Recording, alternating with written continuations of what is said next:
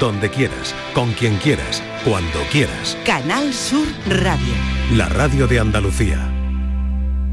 Una trombosis es la formación de un coágulo sanguíneo en un vaso sanguíneo impidiendo el flujo de sangre a través de él. Esta condición puede ser peligrosa porque puede llevar a complicaciones serias como un derrame cerebral o una embolia pulmonar. Vamos a comparar una trombosis con un sistema de tuberías en una casa. Al igual que un vaso sanguíneo transporta sangre por el cuerpo, una tubería, ¿verdad?, transporta agua eh, para, para, una casa.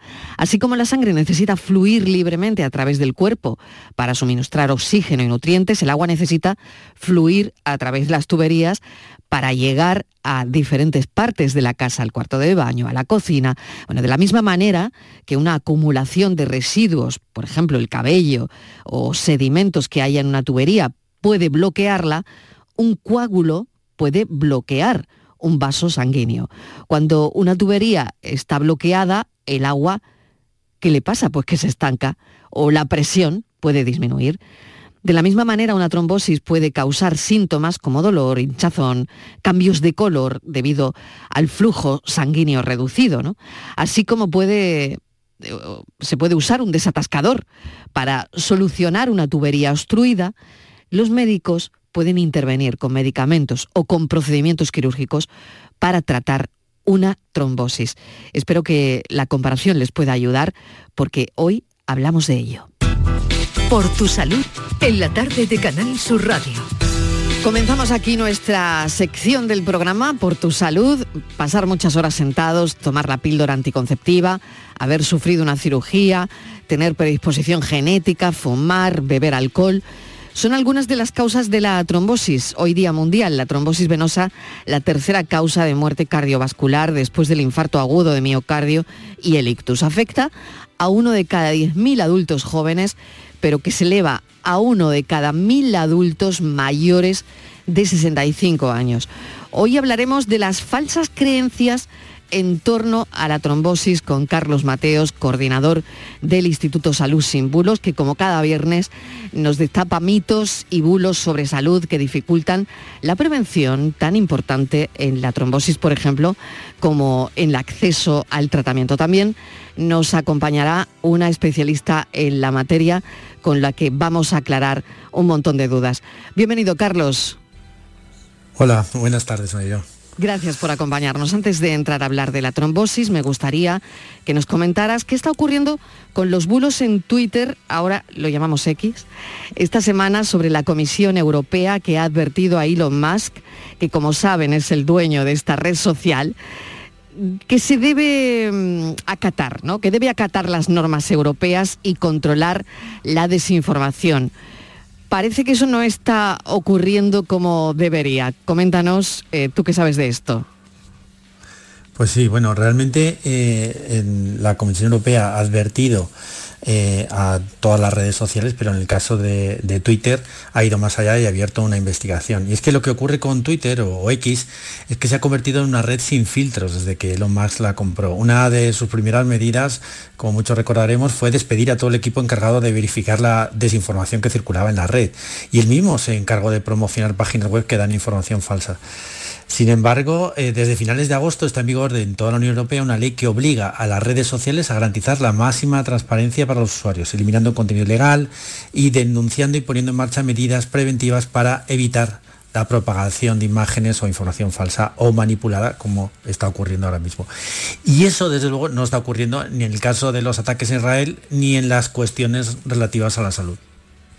Entonces no podemos fiarnos de que los moderadores de Twitter, de X, eliminen contenidos falsos, porque esto sí se empezó a hacer. Sí, es cierto. Eh, eh, cuando eh, todos recordamos en, la época de la pandemia, cada vez que se hablaba de vacunas y estábamos en, Twitter, pues mm. se remitía a fuentes oficiales. ¿no? Eso se dejó de hacer en el momento que, que entró Elon Musk.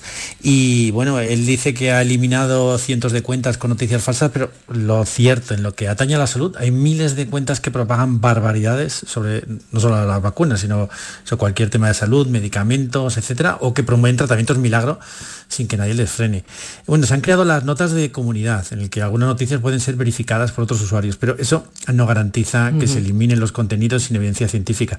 Tampoco en otras redes sociales, pero ya cuando el propio dueño de una red propaga contenidos falsos por sí mismo, pues podemos esperar cualquier cosa. Mal vamos, mal vamos. Bueno, pues ya saben que no hay que fiarse del todo de lo que veamos en redes sociales y tampoco en la trombosis, como decíamos, que hoy es Día Mundial y de la que vamos a hablar y aclarar falsas creencias y mitos. Em, Carlos, vamos con ello porque ¿cuál es la principal confusión que has encontrado sobre la trombosis? Bueno, para empezar, todo lo que puede verse en redes sociales y muchas páginas web es que hay mucha gente que no sabe y confunde, que existen dos tipos de trombosis, la arterial y la venosa. En las dos hay una oclusión, un coágulo, como bien has dicho, que impide la circulación correcta de la sangre, pero en unos casos se producen las arterias y otros en las venas. Y este último se llama tromboembolismo venoso eh, y es más frecuente. Eh, como bien decía, su riesgo aumenta con la edad y, y es una de las principales causas de fallecimiento cardiovascular. Pues hoy nos acompaña una gran experta en trombosis, la doctora Pilar Llamas, vicepresidenta de la Sociedad Española de Trombosis y Hemostasia, con la que vamos a seguir aclarando dudas y falsas creencias sobre la trombosis. Doctora Llamas, bienvenida, buenas tardes. Muchas gracias, encantada de estar hoy aquí con vosotros y resolver, poder resolver las dudas que, que hay al respecto. Vamos a empezar porque antes hemos hablado de que la trombosis es más frecuente con la edad. ¿Eso quiere decir que las personas jóvenes, eh, eh, las, personas jóvenes no tienen apenas riesgo? Bueno, esto tiene sus matices, ¿no? Eh, las mujeres, en concreto, existen una serie de situaciones fisiológicas a lo largo de la vida de la mujer, bueno, pues que están más, son factores de, riesgo para desarrollar una trombosis. Por ejemplo, el embarazo y el posparto eh, la toma de anticonceptivos orales, ¿no? Eh, combinados y, bueno, eh, las mismas técnicas de reproducción in vitro que ahora, bueno, pues echamos mano de ellas cuando hay un problema en la fertilidad. Bueno, pues eso hace que la mujer joven, la mujer en edad fértil, tenga en, esta, en esta etapa de su vida mayor posibilidad de, de tener una trombosis incluso que los hombres, ¿no? Y después también las personas que tienen una trombofilia, ¿no? una tendencia a la trombosis, eh, una tendencia genética o heredada, y a veces también, eh, por ejemplo, una tendencia adquirida, como es el tener anticuerpos antifosfolípidos, pues también tienen mayor tendencia a eh, que esa trombosis se manifieste antes de los 50 años, sea hombre o sea mujer. O sea que hay riesgo de las personas jóvenes de tener, por supuesto, una trombosis. Carlos. Sí, eh, doctora, ¿qué tiene que ver la píldora anticonceptiva, como has mencionado antes, con, los trombos? Y, sobre todo, ¿qué pueden hacer las mujeres para que, bueno, que quieren tomar un método anticonceptivo como la píldora anticonceptiva y que quieran evitar ese riesgo? Bueno, pues esto es relativamente fácil, Carlos. Eh, a ver, el aumento de trombosis que se asocia a los anticonceptivos hormonales, hablamos en esta situación general de la píldora anticonceptiva, que es la combinación de estrógenos y progesterona, que es lo que hace eh, podemos decir, esta combinación más eh, que aumenta el riesgo de, de, trombosis. Entonces, si hay algo que aumenta el riesgo de trombosis, lo que tenemos que hacer es controlar otra serie de factores que eh, no sumen también más riesgo, ¿no? Y en este caso es tan bien definido pues que la mujer pues tiene factores de riesgo como son los antecedentes familiares de trombosis, sobre todo en, familias de primer grado. Eso es uno de los factores principales que, hay que preguntar, la obesidad o el tabaquismo. Esto se sabe claramente aumenta el riesgo de tener una trombosis si además estamos en tratamiento con anticonceptivos y por supuesto también si tenemos una trombofilia de base. Entonces, controlando estos factores, pues podemos eh, evitar que haya una trombosis asociada a anticonceptivos hormonales combinados. Doctora, repregunto sobre los anticonceptivos porque, eh, claro, es un, tema que mm, podría interesar ahora mismo a, muchas personas, mujeres, ¿no? Que están escuchando la radio, mujeres jóvenes. Em, el, fármaco mm, no ha ido evolucionando. Mm, eh, es, mm, ¿Tiene algo que ver con el fármaco también o es más la predisposición que tenga la persona? No, eh, como he dicho, es la predisposición que tenga la persona y esto lo vamos a, eh, lo vamos a tener una idea de ello, sobre todo si, si preguntamos sobre los antecedentes familiares de trombosis, porque si hay una susceptibilidad, probablemente esto se hereda de forma dominante, también hay algunas manifestaciones en la familia. ¿no? Y en relación con los fármacos, los anticonceptivos hormonales han ido mejorando y han ido incorporando en su, en su composición cada vez más moléculas que es que disminuyen, que son menos trombogénicas que las anteriores. En este caso, yo creo que el, anticonceptivo que se utiliza en cada situación, pues está adaptado y modulado para que el riesgo cardiovascular sea el mínimo. O sea que yo creo que hay que eh, hay que actuar sobre los dos factores que hemos comentado, ¿no? Claro. Sobre los personales y poner el anticonceptivo adecuado. Exacto. Las mujeres embarazadas también es conocido, como decía, que sufren un riesgo de sufrir trombosis, pero quizás mm, no lo es tanto eh, que el riesgo se pueda mantener después de dar a luz en el, en el posparto, ¿no? Como comentaba. Claro, el embarazo en sí es una situación fisiológica, ¿no? Que, bueno, que el, podríamos decir, el, organismo pues sufre una serie de modificaciones hemodinámicas a nivel de la coagulación, de forma que eh, todo esto tiende a evitar que se produzca una hemorragia durante el parto, ¿no? O haya complicaciones. Entonces, bueno, es verdad que el, el embarazo se asocia a un estado de mayor activación de la coagulación y que esto eh, aún sigue patente durante eh, el periodo de posparto. Pero además es que durante el periodo de posparto también ahí en ese momento hemos tenido eh, lo que es el parto en sí, con su traumatismo, con su mayor inmovilización, etc. Por eso se sabe que durante las seis semanas posparto tenemos una situación de riesgo que puede ser mayor, como has comentado, a lo largo de, eh, en relación con el embarazo. Por eso aquí hay que tener una, un cuidado especial en este periodo.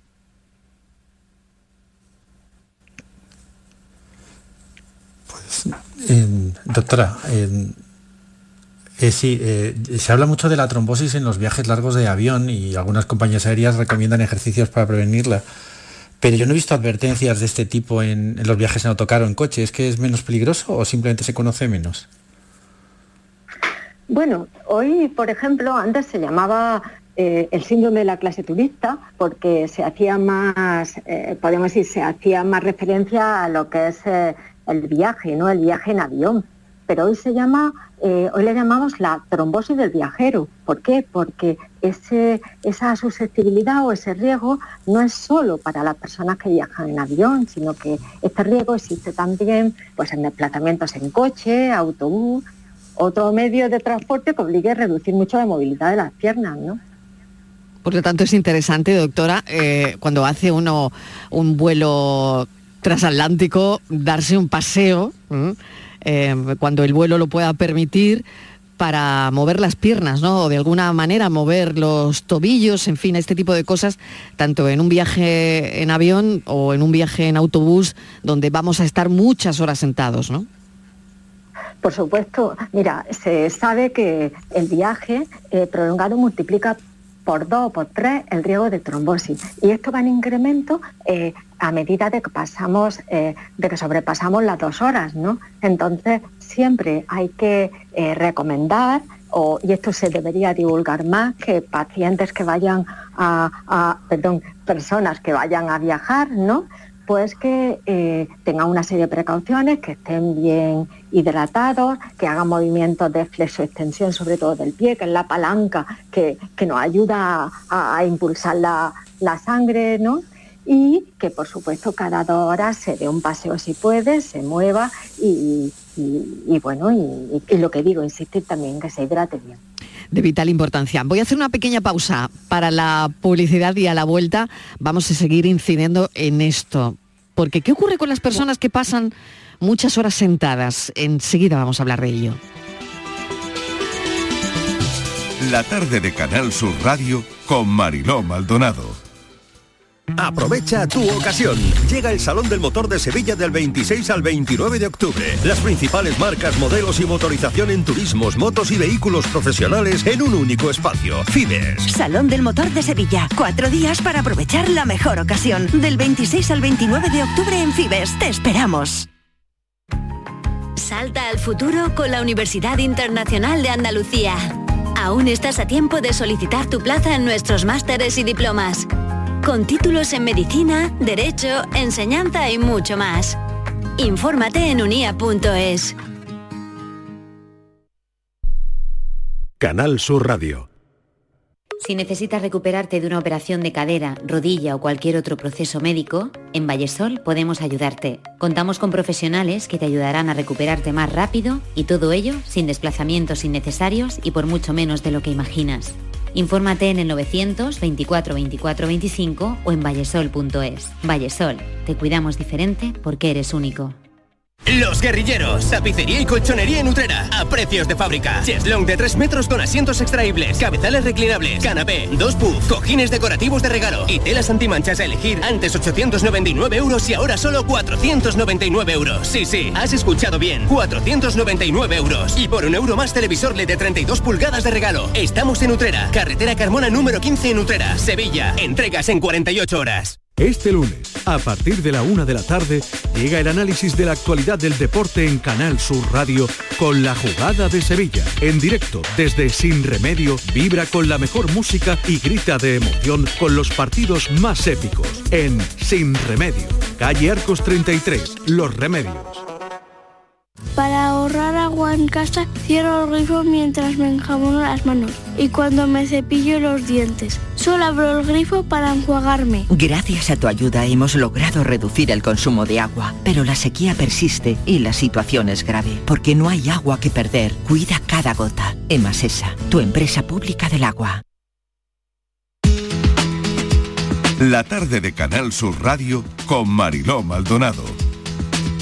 Estamos hablando con Carlos de Salud Sin Bulos sobre el asunto de la trombosis para, bueno, pues desmitificar mucho mm, la información que hay sobre, sobre la trombosis y que muchas mm, noticias que corren por ahí pues no son del todo ciertas. Por lo tanto, este es un espacio, Salud Sin Bulos, que te acompaña los viernes. Está con nosotros también para aclarar mm, de manera pues fehaciente todo esto, Pilar Llamas, que es vicepresidenta de la Sociedad Española de Trombosis y Hemostasia, con la que vamos a seguir aclarando un montón de dudas.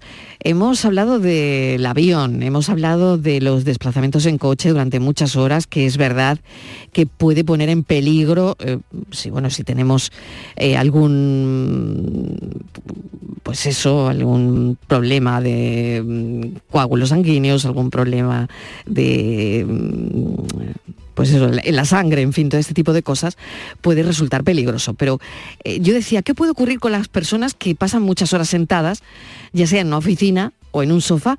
Y no sé si muchas veces, doctora, no somos del todo conscientes del riesgo que esto puede suponer, ¿no? Eh, mira, Marilo, me vas a permitir hacer un, comentario a lo que has, dicho antes, ¿no? Que va en relación con los, con los con los, eh, las personas que viajan en coche, que tal, aunque no sean conscientes, Marilo, de que tienen una, eh, eh, un problema de la coagulación, porque muchas veces estos eventos trombóticos ocurren en personas que aparentemente estaban sanas. Pero yo quiero insistir en que estas recomendaciones se hagan, tengamos alguna enfermedad conocida o no. ¿Vale? Y esto entra a colación con las personas que pasan muchas horas sentadas, ¿no? Entonces, las personas que pasan muchas horas sentadas, al final, eh, al final eh, hay una diferencia con respecto a las personas, por ejemplo, que van en, un avión, ¿no? Donde apenas pueden mover las piernas, y es que estas mm. personas probablemente están moviendo las piernas, se mm. levanten al baño, se levanten mm. a comer, o sea que eh, es verdad que yo lo veo como un escalón menos de, gravedad y porque ya estamos previniendo en cierta forma, pero claro, hay que insistir igualmente en que eh, hay que levantarse cada dos horas, eh, hay que hacer, por ejemplo, nosotros tenemos, hay, hay varios trucos, ¿no? Que son cada 60 minutos de trabajo, 60 segundos andando, ¿no? o, algo así, pequeños, pequeños pequeños retos a los que ir sumando a lo largo del día. Yo aquí, fíjate, veo más, veo también importante que estos, que a veces cuando estamos sentados todo el día en una oficina, pues falta hacer ejercicio, no hay tiempo, a veces estamos demasiadas horas sentados, aunque nos movamos un poquito las piernas, pero no sacamos tiempo para hacer ejercicio físico. La dieta a veces la descuidamos, eh, el fumar. Entonces, existe una serie de factores de riesgo cardiovascular que aquí también están implicados. Cosa diferente, por ejemplo, sería eh, en, las personas que tienen que ir inevitablemente sentadas todo el día en una posición, como por ejemplo es una, son los taxistas, ¿no?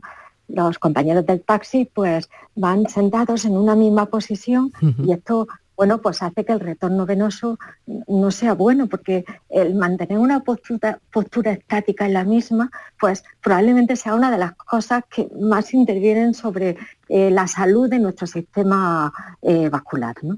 Tengo un mensaje que me gustaría ponerle, doctora, y Carlos, lo vamos a escuchar, un mensaje de un oyente que nos acaba de llegar al programa. Mariló, buenas tardes. Soy Pablo de Sevilla. Mira, una pregunta porque estoy escuchando hablar de las trombosis. Yo tengo 31 años, eh, me han dado dos trombos, el año pasado me pusieron anticoagulantes, la pastilla junto con la heparina y al cabo del tiempo me la quitaron. Pero yo tengo un problema eh, y es que a la hora de sacarme sangre tengo las venas muy duras y no consiguen encontrarme las venas, y tanto para sacarme sangre como para cogerme una vía. Se pegan muchísimo tiempo y es porque tengo las venas muy duras o las tengo muy profundas. Eso está ligeramente eh, ligado al tema de que he sufrido trombos y puedo sufrir trombos con bastante facilidad. Vamos a contestarle a Pablo. Gracias por la pregunta, Pablo, y gracias por el testimonio. Además, 31 años. ¿Qué le podemos decir, doctora? Bueno, yo creo, Pablo, que esto no tiene nada que ver con tu, con tu facilidad de, tener la dos trombosis. Hemos perdido a la doctora. Lo que es ahora, eh, ahora la anatomía vascular de cada uno. Ah, ¿Sí? Que no tiene relación, decía doctora, es que la hemos perdido por un momento. sí, Perdón, no, no tiene relación, no tiene relación. Creo que a veces el pinchano hay personas por la anatomía vascular, pues que, que es difícil, es difícil. A veces las venas son muy móviles y tienes que andar detrás de ellas o están más profundas. Pero yo creo que en sí lo que comenta no, no tiene relación con, con la trombosis. Esto sí que nos suele ocurrir en personas que están recibiendo mucho tratamiento intravenoso, como ocurre, por ejemplo, un paciente con cáncer que tiene que estar recibiendo quimioterapia a veces ahí las venas sí que, se, sí que ahí las podemos dañar y ocurre lo que dice Pablo, pero en principio no lo veo relacionado con, con su tendencia a la trombosis. Pues duda resuelta. Doctora Pilar Llamas, vicepresidenta de la Sociedad Española de Trombosis y Hemostasia, le agradecemos enormemente que nos haya dedicado su tiempo en este día importante para los pacientes y para la enfermedad en sí. Así que muchas gracias, doctora Llamas. Bueno, pues muchas gracias a vosotros y comento el lema de la, el lema de la Sociedad Internacional. Muévete contra la trombosis. Muchas gracias. Muévete contra la trombosis. Gracias, doctora Llamas. Y a Carlos Mateos le damos las gracias como cada viernes, coordinador del Instituto Salud Sin Bulos. Carlos, nos quedan muchas cosas en el tintero, pero tendremos que hacer una segunda edición de, de trombosis. Perfecto, hasta otra. Muchísimas gracias. Casi las 6 y 28 minutos de la tarde. En toda Andalucía. Canal Sur Radio. La radio de Andalucía.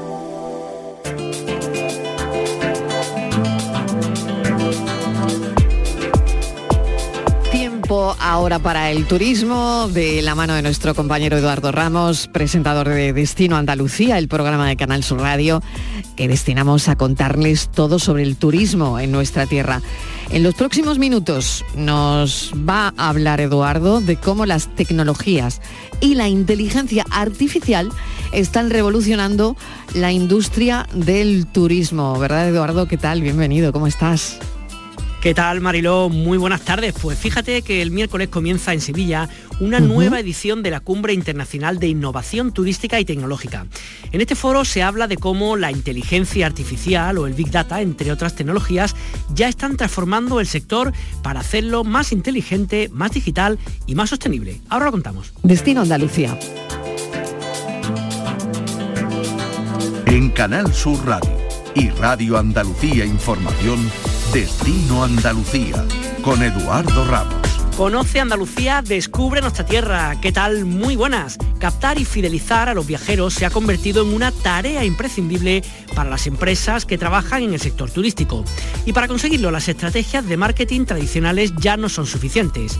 Ya hay encuestas que apuntan a que casi el 50% de los viajeros que utilizan la tecnología para planear sus viajes acuden a sugerencias automatizadas, esto es, basada en sus datos para elegir los destinos. Le hablamos de cómo la inteligencia artificial, el blockchain, el dinero virtual o el big data, la gestión masiva que los ciudadanos generamos de nuestros datos, es una realidad que ya está en el mundo del turismo. Esta semana en Destino Andalucía hablamos de tecnología y hablamos de turismo sostenible. Turismo, viajes, ocio, excavadas. Destino Andalucía.